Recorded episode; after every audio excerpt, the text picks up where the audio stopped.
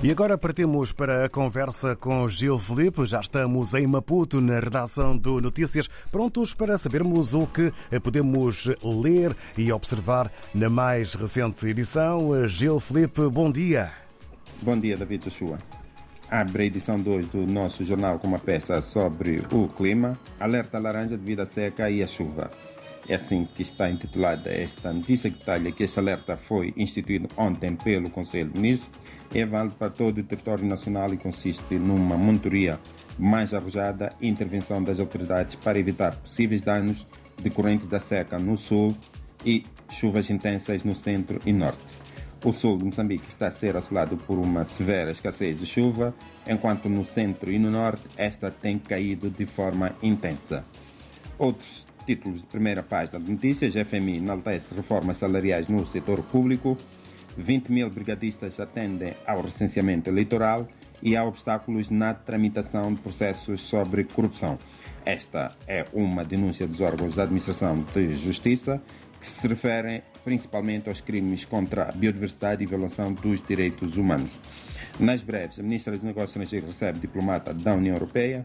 José Abudo, antigo Ministro da Justiça, publica um livro sobre direito da família, precisamente intitulado, assim, Direito da Família. E 500 famílias sem ajuda, em, sem água em Macala. Nas chamadas, investidos 900 milhões de dólares em infraestruturas e equipamento em cinco anos, é o tema principal do suplemento Economia e Negócios que sai às quartas-feiras.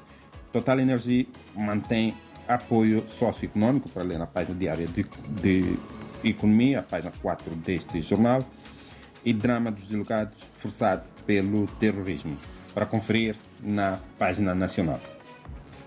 Começamos a percorrer as interiores e é pela cultura. Escritores da Zambésia, várias metamorfoses e a mesma missão. É uma reportagem que o jornal faz à volta do trabalho da Associação dos Escritores da província da Zambésia. Na página região de Grande Maputo, Matola Rio é uma nova autarquia. Munícipes têm 45 dias para regularizar obras.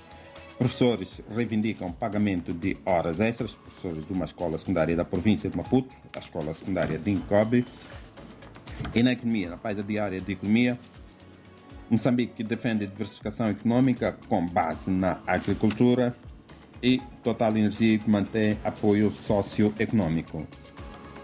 Em termos de economia, o jornal traz também o suplemento Economia e Negócios, que sai às quartas-feiras, investido 900 milhões de dólares em cinco anos em infraestruturas e equipamento, investimentos da empresa uh, Caminhos de Ferro de Moçambique, modernização da rede da TMCL, cumprida em 80%, produção industrial cai em 2023 e financiamento externo realizado em 85%. Na página da Beira, construções nas valas de drenagem complicam manutenção destas infraestruturas. É uma reportagem, quarta-feira é dia de reportagem nesta página. É na Pula, na mapa, o drama dos deslocados forçados pelo terrorismo. Aliás, esta é a página nacional, o nome da Nampula. Para fechar esta resenha, vamos uh, nos referir ao desporto. Moçambique é candidato a receber a próxima janela de qualificação para o Afro Basket. A Federação Moçambicana de Futebol está a movimentar-se para uh, receber, portanto, este torneio de qualificação. E tudo apostos para o Campeonato Nacional de Boxe. Começa esta semana em Maputo. David Joshua, ouvintes da RDPF, leitores do Jornal Notícias. É tudo por hoje. Para mais notícias do nosso jornal, a edição impressa já nas bancas e a eletrónica em www.jornalnoticias.co.mz. Muito bom dia e até para a semana. Boa semana a todos. Muito obrigado, Gil Felipe. Também para vós um bom dia, uma jornada maninga produtiva e até à próxima quarta-feira estivemos na redação do Notícias em Maputo.